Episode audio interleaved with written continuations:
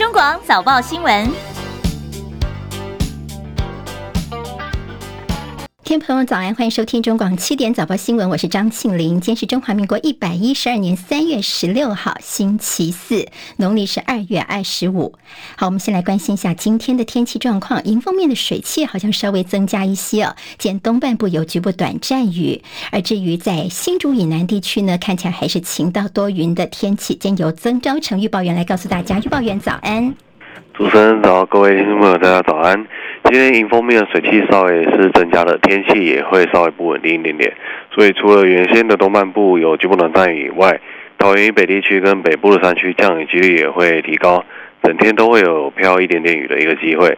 那新竹以南地区则是维持晴到多云的一个天气。温度方面，今天这个夜晚到清晨温度还是比较凉，各地的低温大概是在十五到十八度。白天太阳加热，在有太阳的时候是很明显的，所以各地的高温普遍都有二十六度以上。南部的近山区跟花东纵谷甚至可以到达接近三十一度左右的一个温度，感受上是温暖偏热的。那西半部的日温差稍微比较大一点点，大家要早出晚归还是要留意增减衣物。呃，以上资料由中央气象局提供。好，谢谢曾昭成预报员的提醒。好，日夜温差还是比较大一些，要特别留意增减衣物。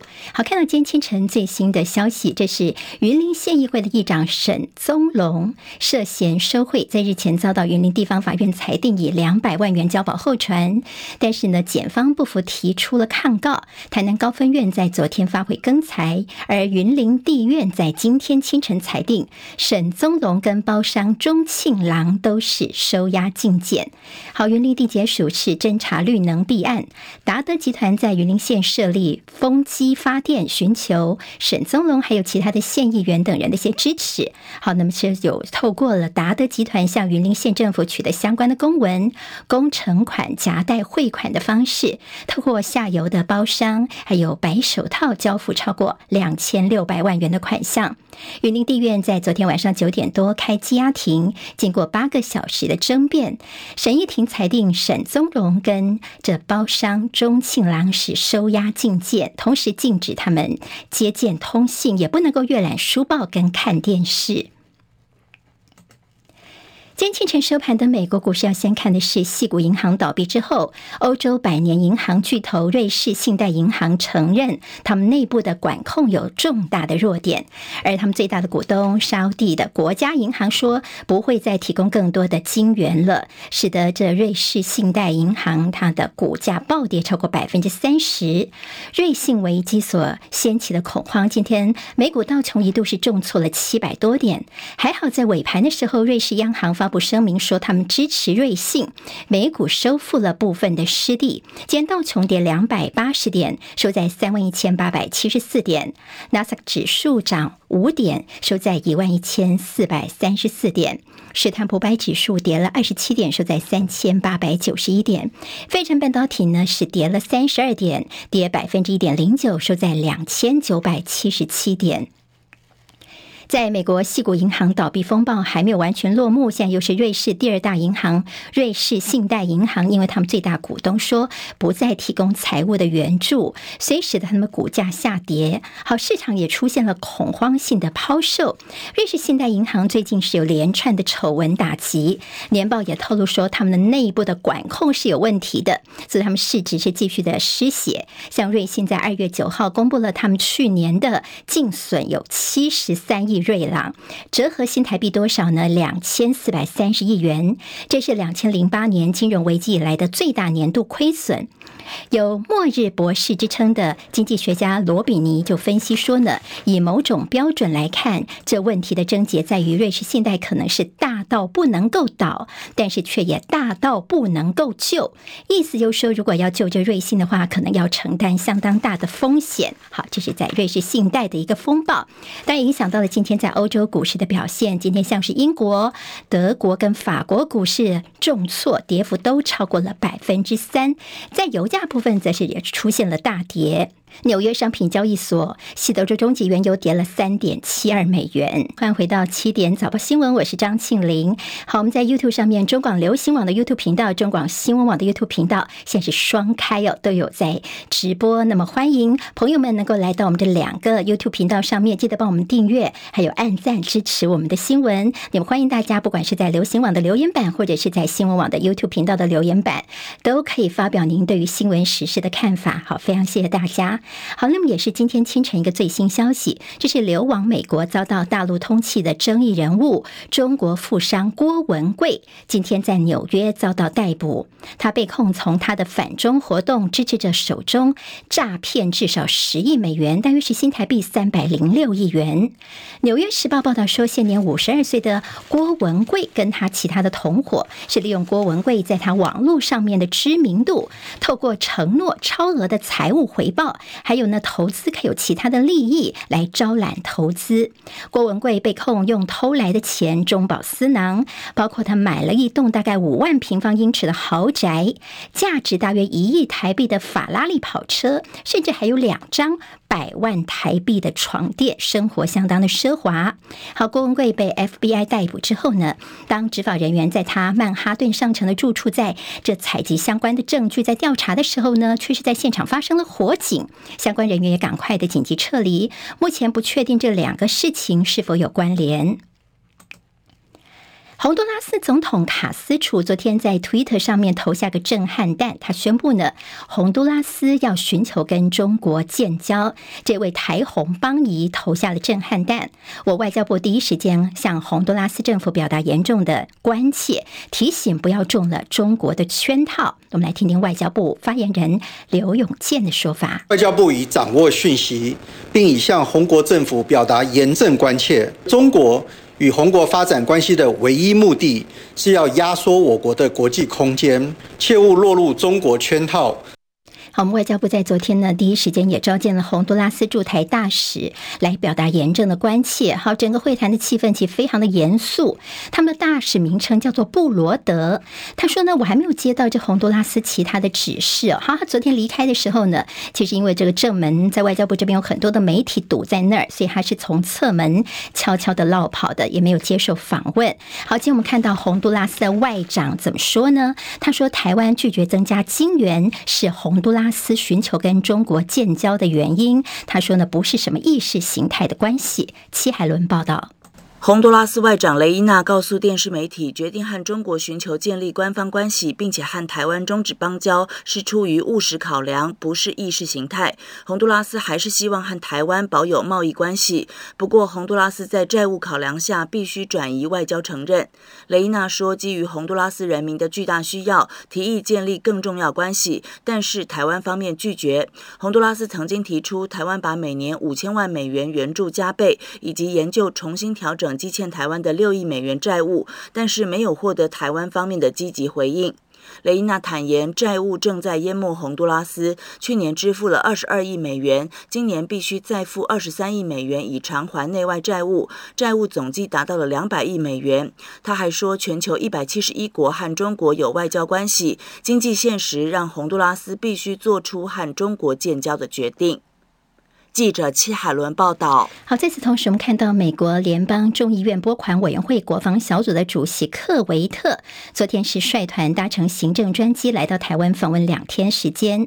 我外交部说，这访问团成员六位都是拨款委员会的委员，在访台期间，他们会觐见蔡英文总统等人。这次呢，都是美国国会对台湾非常重要的友人。在过去几年，他们分别在强化台美安全合作，支持台湾参与世界卫生组织。跟印太经济架构，还有美台洽签双边贸易协定 （BTA） 等重要的议题上面呢，那么这几位都是坚定的为台湾来发声的。民进党总统初选身兼党主席的副总统赖清德，在党内定于一尊的氛围之下呢，昨天上午他是笑容满面、气定神闲的亲自到民进党中央去登记。在登记之前，刚好是遇到了我们的邦交国洪都拉斯这边说要跟中共建交的消息，所以赖清德还稍微的修改了一下他后来的讲稿，也凸显说这中国对台湾处处的外交打压。不过他也特别强调和平。在赖清德他完成登记之后，也发表。表简短的谈话，说明自己为什么要投入总统大选。我们来听听部分内容。请给我机会，带领国家，团结国人，一起拼经济、护民主、强国防、保和平，共同完成守护台湾。我们都是台湾队，Team Taiwan，挺台湾。好，赖清德用了这次棒球经典赛的口号“听台湾，挺台湾”，让台湾成为民主世界的 MVP，就是最有价值选手。民进党的总统初选登记目前是有两个人领表，一个人登记完成，就是赖清德。若最后只剩下赖清德一个人去完成登记的话呢，大概是在四月十二号，赖清德就可以顺利的被民进党给提名，角逐二零二四总统大选了。好，另外民进党也说，最近在网络上面。们听到了各式各样关于赖清德的假消息，好，这些假消息不知道您有没有听过？那么，比如说呢，赖清德的儿子拿美国的永久居留证，或者是说他担任台电基层公务员的太太领的是三倍薪水，还有说赖清德说呢会武力解决两岸问题等等。民进党说呢，现在这些都是谣言，所以他们要组成认知作战防范专案小组来澄清这种不实的谣言。好，在赖清德完成了党内的初选登记之后呢，没有意外的话，他应该就是民进党二零二四的总统候选人了。其经过两个月的调整，民进党的整个选战架构大概已经逐渐的成型了。但是大家问的是国民党呢？好，看国民党呢，昨天晚上有其他的争议哦。现在面对包括立委初选、总统提名人选，甚至选测会成员名单等等争议，现在是在纷扰当中。李仁月的报道。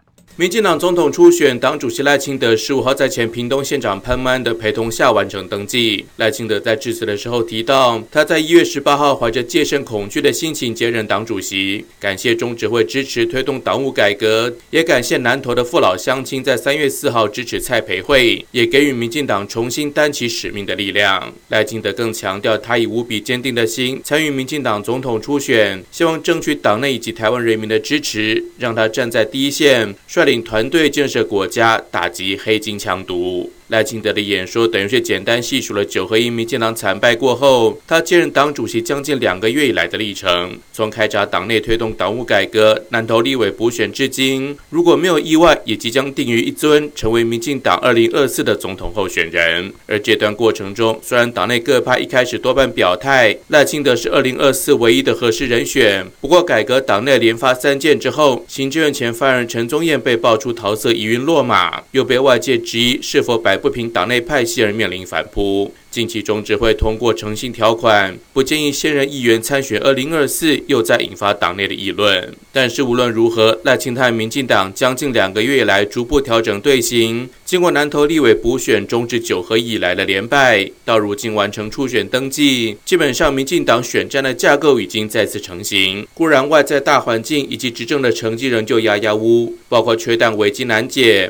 缺电问题来势汹汹，电价可能还涨，连低薪通膨。高物价也让一般小民喘不过气，但是以民进党面对选战终将一致对外的传统，加上仍然不可小觑的文宣和选战机器，面对二零二四选战俨然已经就定位。反观国民党阵营，九合一选举、嘉义市长严选以及台北市立委补选虽然大胜，但是为了立委提名、总统提名人选，甚至党主席朱立伦究竟选不选，已经吵吵嚷嚷好几个月。最新状况是，有关提名作业的选测会纳入前台南市议长李全教等。党内大佬又引发外界争议，名嘴甚至预言年轻票将就此跑光。面对有关中华民国关键发展的二零二四选战，一方似乎已经整装待发，但另一方却仍旧深陷泥淖。中广记者李仁月在台北报道。好，国民党现在在乱什么呢？刚刚李仁月的分析报道当中有提到的是，国民党中常会在昨天成立了中央选战策略汇报，这主要是负责在国民党内三阶段立委选区提名作业，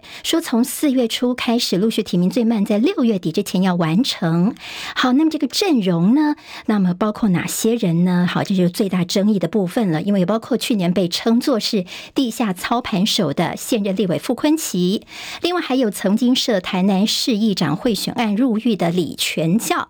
好，那么日前呢，曾经说要直接征召侯友宜爸的这中常委，就新北市议长蒋根煌呢，他其实昨天就直接发言质疑说，傅崐萁像有涉及到花莲的一些恶斗的问题，所以不应该列入这样的一个小组里面哦。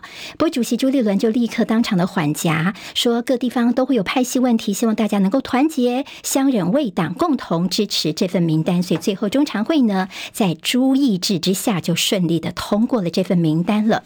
好，我们看看国民党的这个中青代到底是怎么看呢？好，包括台北市议员徐巧芯说，他看到这份名单来决定到底是谁来选国民党的立委之后，他心都凉了一半啊。好，徐巧芯他其实是现在是议员的身份，他希望能够争取在国民党立委初选，甚至能够获得提名。他说他看到这个名单之后有点瑟瑟发抖。好，他昨天在一个直播节目上面有点稍微语气哽咽哦。他说，在这个党里面好像没有家世背景，没有人撑腰，怎么努力都不行哦。那么台北市议员钟沛君呢，他则是直接开出了第一枪，他宣布辞去国民党文传会副主委的职务。钟佩君其实昨天的谈话是非常的呛辣。他说呢，你看民进党台南市的正副议长像邱丽丽等人是贿选被起诉，那么现在我们的主席呢，却是提名同样贿选被判刑定谳的李全教进入选战策略汇报，来操盘台南市的立委提名。好，国民党你以后还有什么样的颜面来这骂说这民进党黑金呢？好，这次的选测会当中，十个人清一色六十岁以上，还有三位是。超过七十岁，平均年龄六十八点二岁。好，除了傅宽奇跟李全教，其他成员大概都是超过十年不曾投入过选战。随着钟佩君就说：“恕我直言，真的要让众位届龄退休的前辈大佬们来决定国民党的下一个世代，甚至是次两个世代的未来吗？”好，在国民党的这个青壮世代呢，听到了昨天的这个。名单就选测汇报的名单之后呢，也觉得说，可能你在面对二零二四的时候，像今天在报纸当中就有些分析说，你朱立伦真的想二零二四选赢吗？好，朱核心的问题，我们在待会儿第二阶段读报时候会有更进一步的报道。在广告之后马上回来，不要走开。现在时间是七点十九分，欢迎回到中广七点早报新闻，我是张庆玲。来看其他消息，美军的一架死神无人侦察机 MQ 九遭到两架俄罗斯苏凯二七战机撞毁螺旋桨之后呢，这个无人机就在黑海上空坠落入海了。好，美方事后批评俄罗斯，你真的是非常的鲁莽。俄罗斯驻美大使则是说，你美方无人机是在我们黑海侦察行动，这是一种挑衅哦。所以现在美俄双方是各执一词，而且似乎是之间的气氛是有点这个火气哦。好，现在美国还是没有捞到他们无人机的残骸。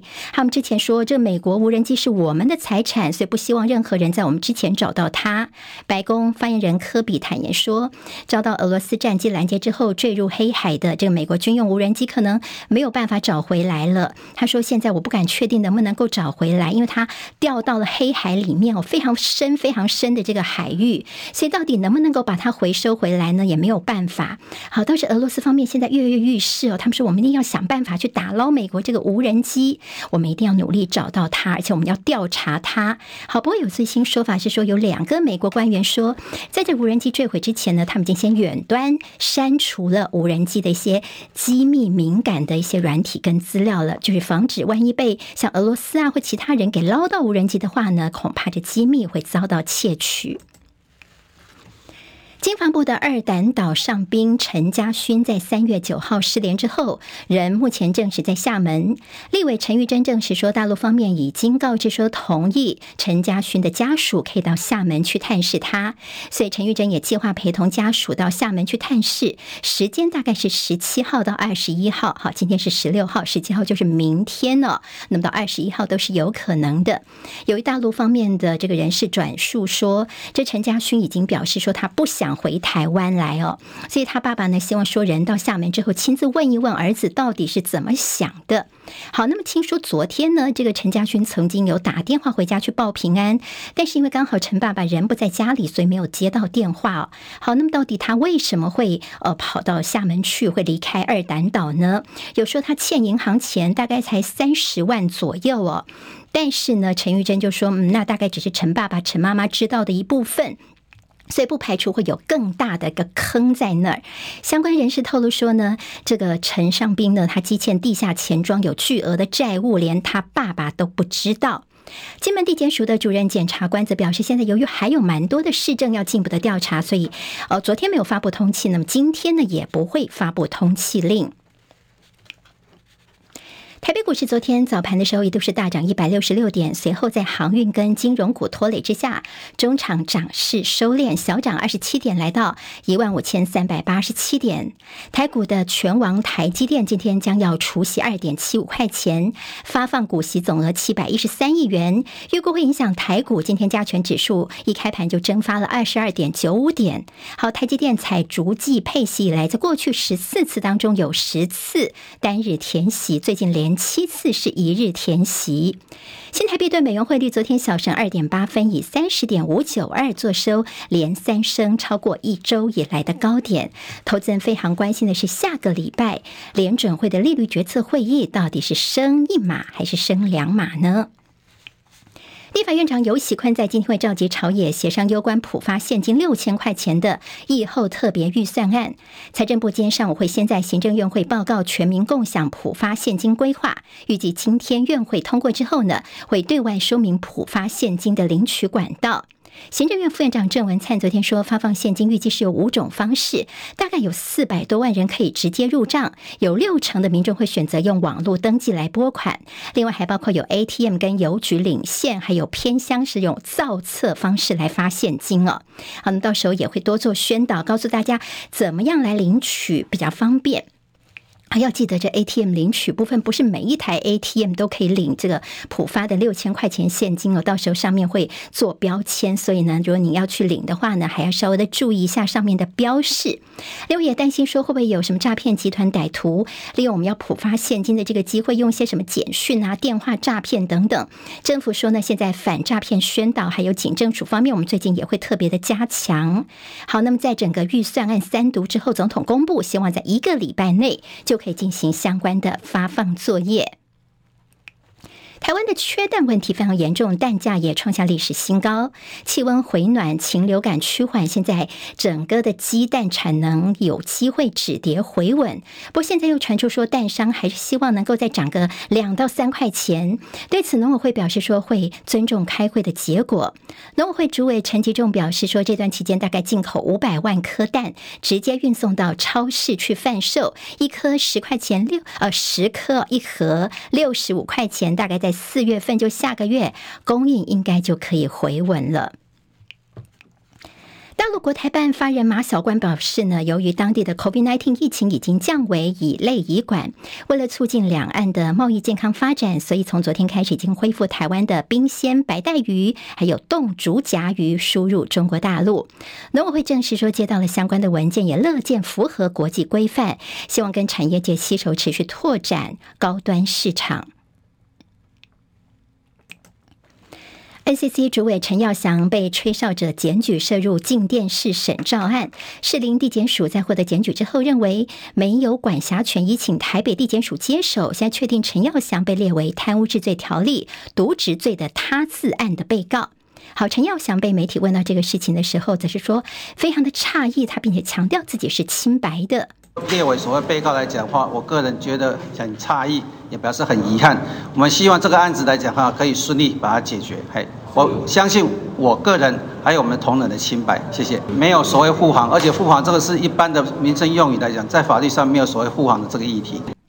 好，我们看到是 NCC 主委陈耀祥，他针对呢他自案的这样的一个司法案件呢，他提出的一个澄清。跟辩驳。好，前台视主播、资深媒体人刘忠继，昨天传出他因为血癌病逝，享寿六十五岁。刘忠继他曾经是复兴航空的发言人，在媒体圈大家对他的面容也非常的熟悉，因为他曾经待过台视、中视、年代跟八大等电视媒体。去年五月的时候，刘忠继是确诊血癌，好，他的这个名称叫做骨髓分化不良症候群及骨髓纤维化，历经了干细胞的移植跟洗肾等等治疗，抗癌不到一年，还是在昨天宣告过世。在南海紧张的这个时候，菲律宾跟美国四月份要进行肩并肩联合军演，这不但是史上最大规模的非美的联合演习，另外还会动用到海马式多管火箭系统，首度实弹演练南海沉级目标船只，这也会是他们演习项目之一。今年的军演总共出动超过一万两千名美军跟五千名的菲律宾军人，另外澳洲也派出大概百人参与演习，动员的军力数量大概是去年的两倍左右。美国犹他州有个男子跑到银行去抢劫，不过他跟银行行员说：“请给我一块美元呢，因为他真正想要的是去吃牢饭，他想进监狱。”就行员说：“只要一块美元嘛，就打发给他一块美元呢。”那么以为他在开玩笑，那行员没有报警，他就想想不对，就干脆自己报警，就坐在大厅等警察来哟。好，那么最后呢是被逮捕了。那这也不是美国史上第一个想吃牢饭而抢劫的犯人，在二零一六年的时候，也有一个男子因为不想跟自己的老婆一块生活，所以也去行抢银行。中广早报新闻。好，我们进行中广七点早报新闻第二阶段的读报时间，我是张庆玲。好，我们再次提醒大家，我们在 YouTube 两个频道，中广流行网的 YouTube 频道，中广新闻网的 YouTube 频道。好，您到 YouTube 的 APP 里面呢，在上面这个放大镜的地方搜寻一下，我们现在这两个频道都同时在进行七点的这个新闻的直播，所以大家呢可以，不管您进到哪一个频道，那么记得帮我们订阅频道，还有帮我们按赞啊，都可以看到主播现在在这播音室里面来为大家读报的一个呃情况。好，我们欢迎大家。大家到 YouTube 频道上面来，因为有时候报纸平面它可能有些照片啦，或者它的这个版面编排哦，那么主播都会尽可能透过我们前方的摄影机，那么展示给大家看，您就可以很清楚的能够看到说我们在这个报纸方面它到底这版面是怎么编排的。那么如果说您是开车的朋友呢，就专心开车用听的，那么主播会尽可能的把新闻能够说给大家听得清楚。好，我们先来赶快快速浏览一下今天的这几个报纸头版当中。到底有哪些焦点？那么等一下，庆玲再就细节部分跟大家说明。联合报今天头版会看到是洪都拉斯总统打算跟大陆建交，我外交部召见大使严正关切。另外就是两百八十五亿元高铁采购日本的十二组列车，废标两次，曾经有意转寻欧系车厂。日本议员来台湾推销，最后终于是日本厂商得标，好不令人意外。中国时报今天在头版当中会看到是洪都拉斯总统宣布跟中国建交，红台八十二年的邦谊恐怕会生变。那么配图的是副总统赖清德在去年率团出席这洪都拉斯总统卡斯楚就职典礼的画面。好，两个人当初呢是呃麻吉麻吉的这样的一个握手的情况。那么现在传出了邦交生变了。另外，在中时头版还看到台湾的白带鱼跟竹荚鱼恢复销路，大陆国台办宣布从昨天开始解禁，陆委会是正面看待。另外，就是静电视深照案，NCC 主委陈耀祥列渎职被告。自由时报今天头版当中会看到，登记党内总统初选赖清德说要让台湾成为民主世界的 MVP。另外就是中国撒银弹，洪都拉斯将要跟他们建交。我们外交部说不要落入圈套，做出错误的决定。另外，自由时报关心一个社会消息，就是假冒房客去上租屋网去找猎户，诈骗集团新的这个做法哦。好，那么原来呢有一个女房东，她被骗了三千六百多万元，这是诈骗集。集团呢，他们新的招数就是假冒房客，然后呢去上租屋网站去锁定房东，而且呢就跟你换赖啊，又说我要租房子，你就跟他交换赖之后呢，再怂恿房东去参与什么博弈啦、虚拟货币网络的一些投资啊，房东一步步的落入陷阱。好，新的诈骗手法，那么有房子可能财力还不错的房东们要特别留意了。另外谈到的是联咏操演各式兵器登场，红雀无人机是升空。盯着共机。经济日报今天头版当中看到，瑞信陷入了财务风暴，欧美股吓傻，全球金融动荡再起。另外就是红海配息五点三块钱创新高。工商时报今天头版看到是瑞信危机再起，避险资产急涨。台积电跟大力光在今天上演填席秀。另外就是关心白带鱼还有冻竹甲鱼恢复可以到大陆去了，还有元月份的实值经常性薪资，哎，被通膨。红给吃掉了。《旺报》今天头版当中看到是北京扩大影响力，中俄伊联合军演，还有中沙金融合作完成首笔人民币贷款。另外就是大陆的驻呃联合国的副代表耿爽批所谓的中国恐惧症，这是一个错误的认知。好，我们刚刚是快速帮大家浏览一下哦，各报头版到底有哪些重点？好，那么一定是各报觉得说这新闻蛮重要的，所以才会拉到头版来做。那我们今天就先从哈，刚你们听到说洪都拉斯可能要跟中国大陆建交，跟台湾来断交这个消息。好，今天跟很多报纸都做到头版头条，像联合报今天的头版头条就是这个消息。这张照片是谁呢？就是呢，昨天我们的外交部呢也把这个洪都拉斯大使呢找来，好好的谈一谈呢。好，那么这个大使戴着墨镜哦，那么他进到我们外交部，后来呢是从侧门悄悄溜掉的。洪都拉斯总统卡斯楚他说呢，他只是他们的外。长来着手跟中华人民共和国建立外交关系。尽管台湾近年来跟美国等民主国家的非官方的互动是越来越多，但是呢，现在如果洪都拉斯跟台湾断交的话呢，我们中华民国就会只剩下十三个邦交国，会集中在美洲跟南太平洋。至于欧洲唯一的邦交国是谁呢？是梵蒂冈哦，是教廷。好，我们其实也请洪都拉斯方面哦，外交部说，哎呀，审慎的审酌一下哦，不要落入中国的圈套，做出伤害台洪两国多年情谊的错误决定。好，那么这呃，洪都拉斯呢，卡斯楚则是说，我们之所以要跟北京方面建交，是因为双边关系多元化的一部分。好，那么其实我们刚刚在新闻当中有提到说，他们的外长就说，最主要就是钱的问题哦，我们要金元呐，那你们也不给我们多一点呐。好，那么这是钱的问题。那么其实现在说。昨天传出这个消息有点点敏感呢，因为第一个就是蔡英文总统他即将要出访友邦，好，在月底的时候出访友邦，还有记得吗？昨天早上的时候刚好是赖清德，那么他是在民进党这边去登记要参选二零二四哦，所以说这个时间点是有点敏感，今天报纸都说等于是有一点点给两个人一点点颜色看看哦，好，有没有可能是在蔡总统出访友邦之前，等于说美中角力的再一局？那么其实我们在这国防部长邱国正也。说，嗯，如果说是陆方的报复性的动作，大概也不排除啦。好，蔡总统主政以来已经有八个国家跟我们断交了，有哪些呢？您还记得他们的名字吗？圣多美、普林西比，还有巴拿马、多米尼加、布吉纳法索、萨尔瓦多、所罗门群岛跟吉里巴斯及尼加拉瓜。哦，好，那么这都是在最近蔡总统的任内呢，跟台湾断交的国家。好，下一个的未爆弹是谁呢？今天中时跟联合都点名。巴拉圭要特别小心了，因为巴拉圭他们的反对派阵营已经说了，如果是他们反对派来赢得今年四月份的总统大选的话呢，他们巴拉圭要跟北京建交。好，那么联合报今天在内页分析说，洪都拉斯呢，现在主要是因为钱的问题，因为他们要盖这个水电站，三亿美元，在大陆方面愿意要给他们贷款，但是有条件，就是要跟台湾断交。好，那么现在呢，其实也从蔡总统他在月底出访中南美洲这样的行程大家看到一些端倪哦。好，我们之前知道说他要去中南美洲，他要到瓜地马拉跟贝里斯，但是呢，有没有注意到洪都拉斯就在旁边哦？但是呢，蔡总统并没有打算去洪都拉斯。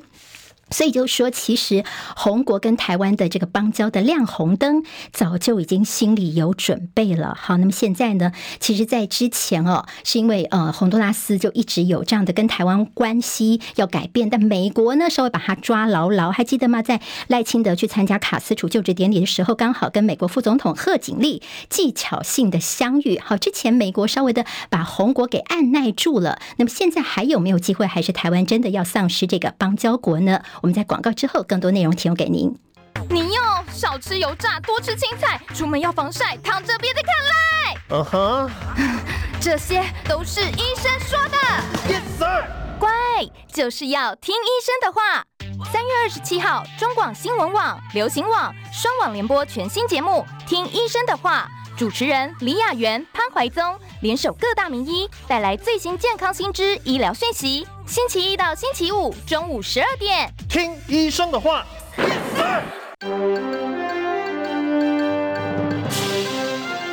中国广播公司。好，现在时间是七点三十九分，欢迎回到中广七点早报新闻，我是张庆玲。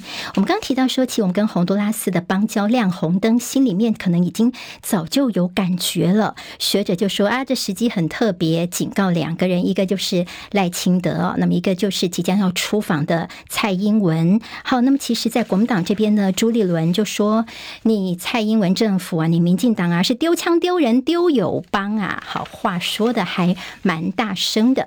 今天在中国。时报有谈到说，有学者说美中关系变动，我们的邦交国好像变成受灾品了哈。每次呢，蔡总统只要说有些出访的行程，马上就问我们要调邦交国。那么美国现在还面临到的挑战是，美国一直把中南美洲变成是他们的后花园。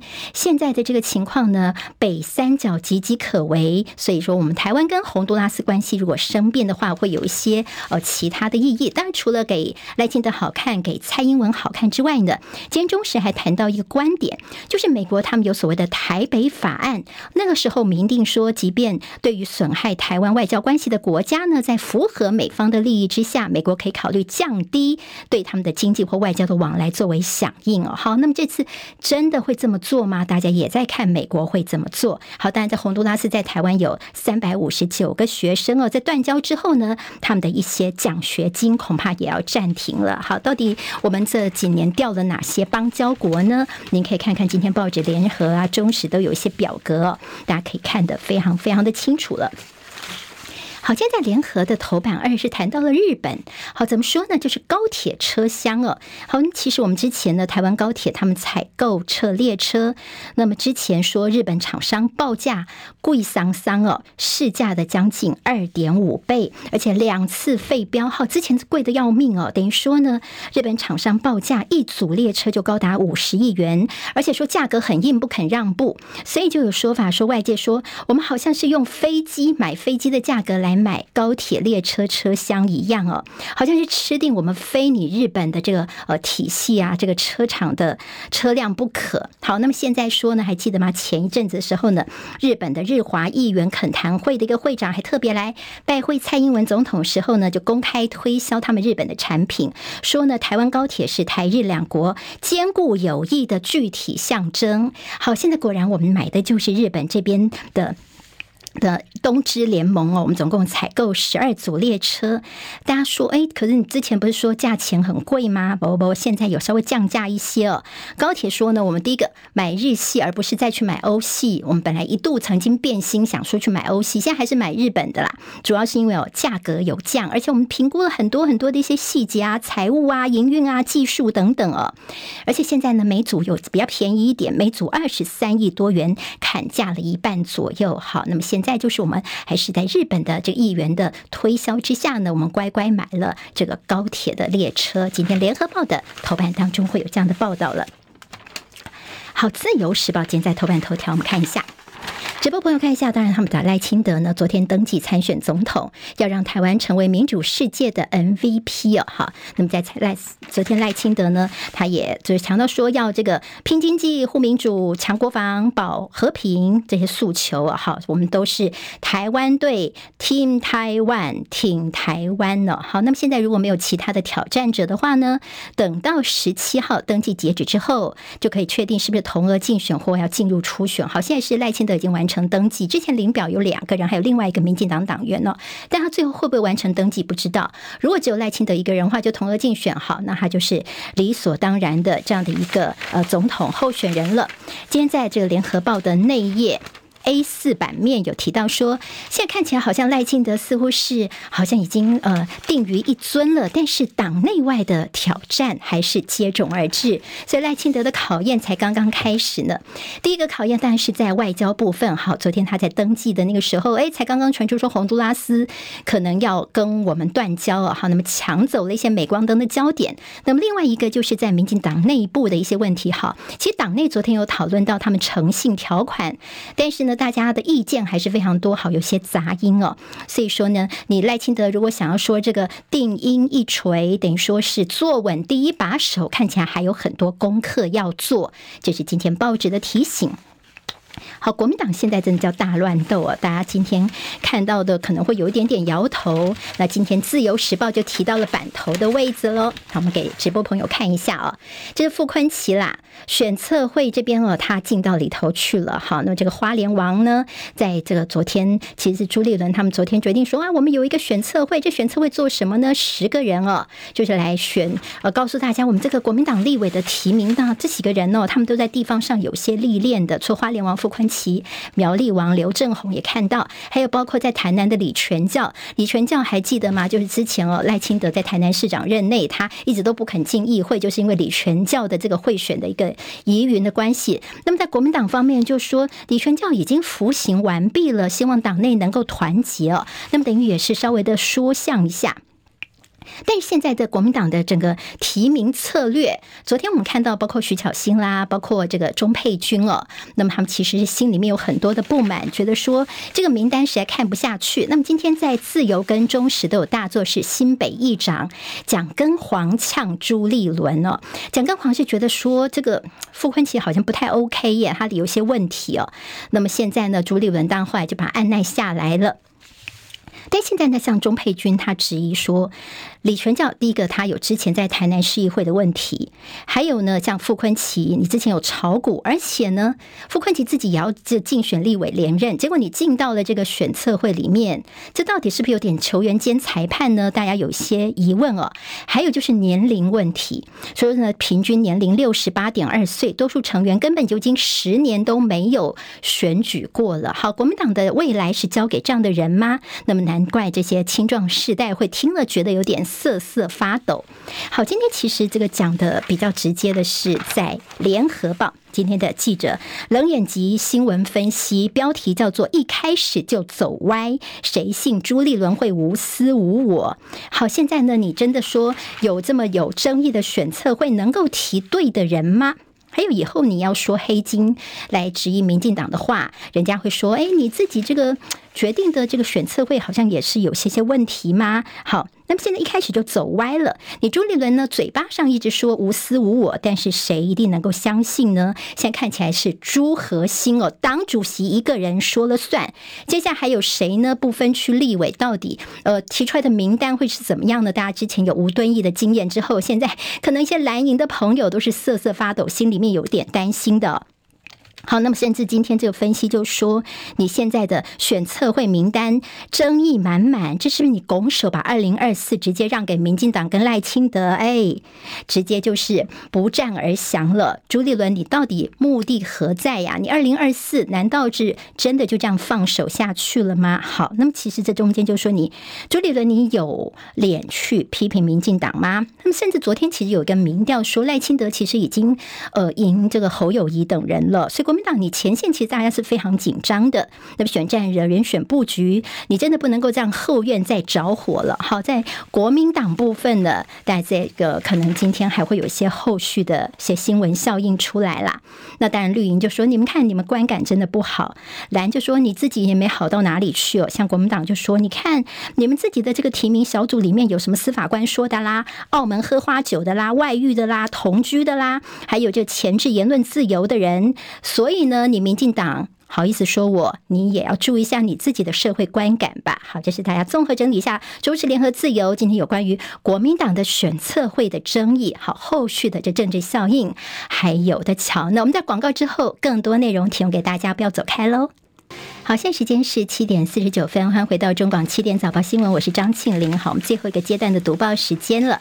中国时报今天的头版，好，我们刚才看一下，上上面是讲洪都拉斯啦，那下面讲什么呢？就是讲我们台湾的白带鱼啊、竹筴鱼恢复销往大陆去。好，那么其实呢，在昨天大陆国台办所宣布的解禁，我们的陆委会呢，当然是正面看待。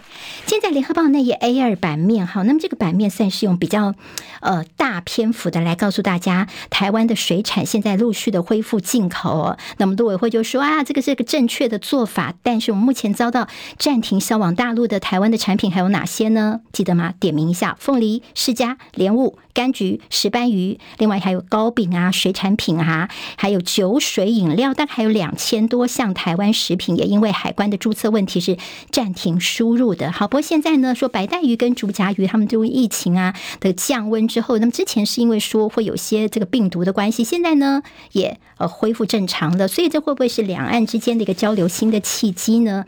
当然渔民就说啊，欢迎欢迎，好消息，希望有更多稳定的通路哦。那渔民就说，其实有点点难堪的是，因为我们白带鱼已经进入产季的尾声了，如果你早点开放多好。好，那么这是渔民的心声。